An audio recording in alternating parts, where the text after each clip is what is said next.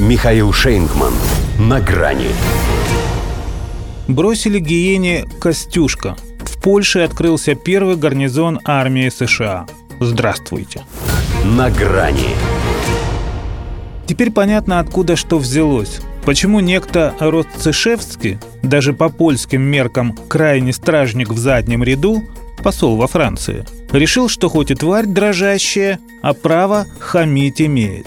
По сути, объявил России войну, пусть и отложенную до полного и безоговорочного поражения Украины. Если, сказал она, не сдюжит и проиграет, то мы, сказал, непременно вступим, ибо за ценности наши европейские борьба. И никто его из Варшавы не одернул. Хотя бы за то, что проболтался.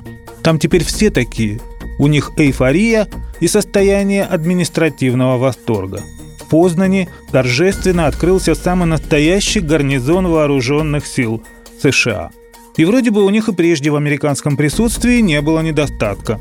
Из 10 тысяч дислоцированных здесь солдат НАТО большинство из-за океана. Передовое командование 5-го корпуса сухопутных войск Соединенных Штатов опять же здесь. Но все это на ротационной основе, а им хотелось чего-то постоянного, чтобы как в остальной Европе, где семь подобных лагерей уже в строю. И вот вам, пожалуйста, восьмой. Кэмп «Костюшка», займется инфраструктурной поддержкой, руководством и управлением передовыми американскими форпостами в Польше, а также сотрудничеством и синхронизацией их действий с войсками стран-союзников. Сбылась мечта. Шляхта, впрочем, и сама собирается кое-что собой представлять. Захотела создать самую большую сухопутную армию в Европе. Но она же в любом случае не будет больше гитлеровской. Правда, где ему помнить, чем для той все закончилось, если они напрочь стирают память о Второй мировой? Потому и в третью уже фактически вляпались, не дожидаясь капитуляции Киева. Как признал премьер Моровецкий, да если бы не они с Байденом, Украины бы уже не было. И только врожденная, великовельможная скромность мешает Варшаве обнародовать количество собственных потерь. А ведь по ним польские наемники уступают только укронацистам. И когда те закончатся, прав род Чешевский, следующими, если будут настаивать, полный расход пойдут именно его соотечественники. Хотя сам он, понятно, останется в Париже.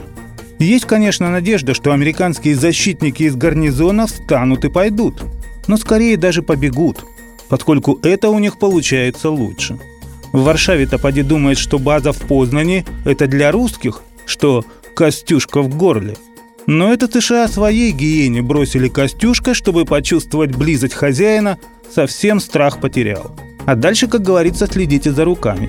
Во-первых, если Польша сама нарвется и объявит таки России войну, а она все для этого делает, и уже даже купленные у тех же штатов Хаймерсы собралась на Калининград нацелить. Остальным членам НАТО совсем не обязательно придерживаться пятой статьи устава. Поэтому, во-вторых, сразу можно переходить к четвертому, в смысле разделу.